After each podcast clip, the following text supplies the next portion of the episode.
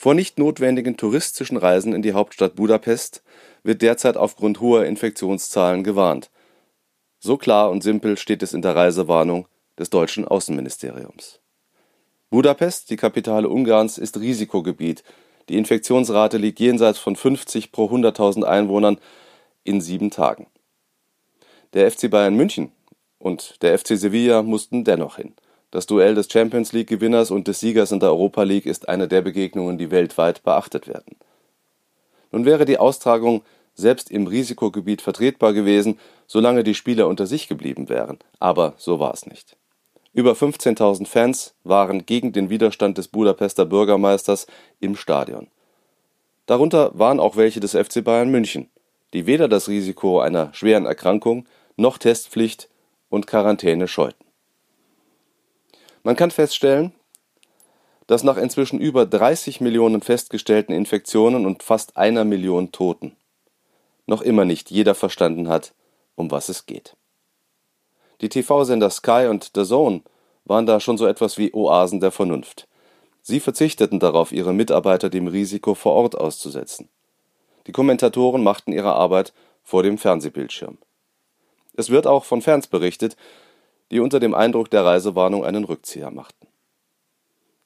Alle anderen, auch die Union der europäischen Fußballverbände, die UEFA, müssen sich fragen lassen, ob sie noch bei Sinnen sind.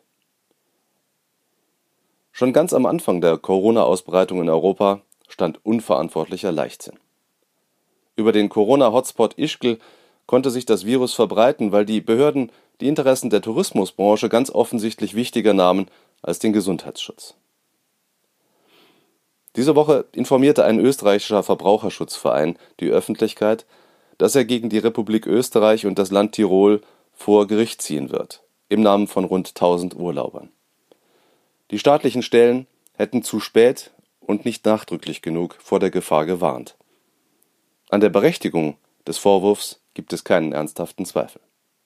Das Gerichtsverfahren wird die Verantwortung der Behörden ausleuchten und es wird zeigen, was Corona mit Menschen machen kann. Jene Corona-Skeptiker, die die ganze Pandemie für eine Ausgeburt der Hysterie halten, sollten sich die Aussagen derer anhören, die nach Ischgl gefahren waren, um es sich gut gehen zu lassen und jetzt fürs Leben gezeichnet sind. Schwere Lungenschäden mit unabsehbaren Folgen für die Lebenserwartung, kompletter Verlust des Geschmacks- und Geruchssinnes sind nachgewiesene Folgen schwerer Verläufe von Covid-19 nach dem Skiurlaub. Es hat auch Todesfälle gegeben. Natürlich gab es auch unter den Urlaubern zahlreiche Infektionen, die gänzlich ohne Symptome oder zumindest undramatisch verliefen. Aber darf man das als Entwarnung deuten angesichts einer in keiner Weise vorhersehbaren, potenziell tödlichen Krankheit? Aus Ischgl und ein paar anderen Hotspots kam Covid-19 nach halb Europa, die Folgen sind bekannt. Wer mit solcher Bedrohung leichtfertig umgeht, muss wissen, dass er mit seiner und der Gesundheit seiner Mitmenschen russisches Roulette spielt und dass er unsere wirtschaftliche Zukunft gefährdet. Sechs Monate nach dem Lockdown wissen wir, welch hohen Preis wir für die Eindämmung der Pandemie bezahlt haben und weiter bezahlen. Freiberufler, Kulturschaffende, ganze Branchen liegen wirtschaftlich am Boden. Wir stehen vor einem Herbst und Winter, in dem mit Massenentlassungen selbst in solchen Bereichen zu rechnen ist, die vor Corona in Bestform waren. Um diesen Aderlass zu begrenzen, haben Bundesregierung und Bundestag in diesem Jahr die höchste Neuverschuldung in der Geschichte der Bundesrepublik beschlossen. Für nächstes Jahr soll es nach dem Entwurf von Finanzminister Scholz die zweithöchste werden. Und wie diese Schulden finanziert werden sollen, weiß er selbst nicht. In seinem Entwurf steht der euphemistische Begriff Handlungsbedarf. Und die Länder stehen vor derselben Situation. Eine zweite massive Infektionswelle dürfen wir nicht zulassen, einen zweiten Lockdown können wir uns nicht leisten. Deshalb kann es nur einen Weg geben. Wir müssen Risiken radikal vermeiden. Bei denen dies nicht mehr oder nicht einsehen, müssen die Corona-Regeln durchgesetzt werden, und zwar nicht von Schaffnern oder Busfahrern, sondern von den Ordnungskräften des Staates. Und wir müssen uns auf das wirklich Notwendige konzentrieren. Das oberste Ziel muss sein, Schulen, Universitäten und Unternehmen arbeitsfähig zu halten. Alles andere hat dahinter zurückzutreten, so schmerzhaft es ist. Wenn in einer Region die Infektionszahlen deutlich steigen, darf vieles nicht mehr möglich sein.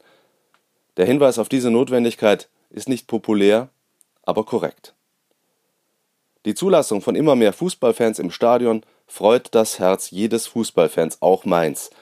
Aber sie ist schierer Leichtsinn, wenn gleichzeitig die Zahl der Neuinfektionen neue Spitzenwerte erreicht. Das gilt auch für alle anderen Bereiche, die schön, aber nicht lebensnotwendig sind. Weihnachtsfeiern, zumal solche mit spirituöser Gemütlichkeit, sind ein unnötiges Risiko. Es hat auch keinen Sinn, den Breitensport auszuklammern. Müssen wir wirklich Kontaktsport üben, solange es keinen wirksamen Schutz gegen Corona gibt? Wenn es in immer mehr Ligen Corona-Verdachtsfälle gibt, schafft der Sport nicht mehr Vergnügen, sondern schlaflose Nächte. Das ist selbst die schönste Nebensache der Welt nicht wert. Mehr Podcasts unserer Redaktion finden Sie unter braunschweiger-zeitung.de slash podcast.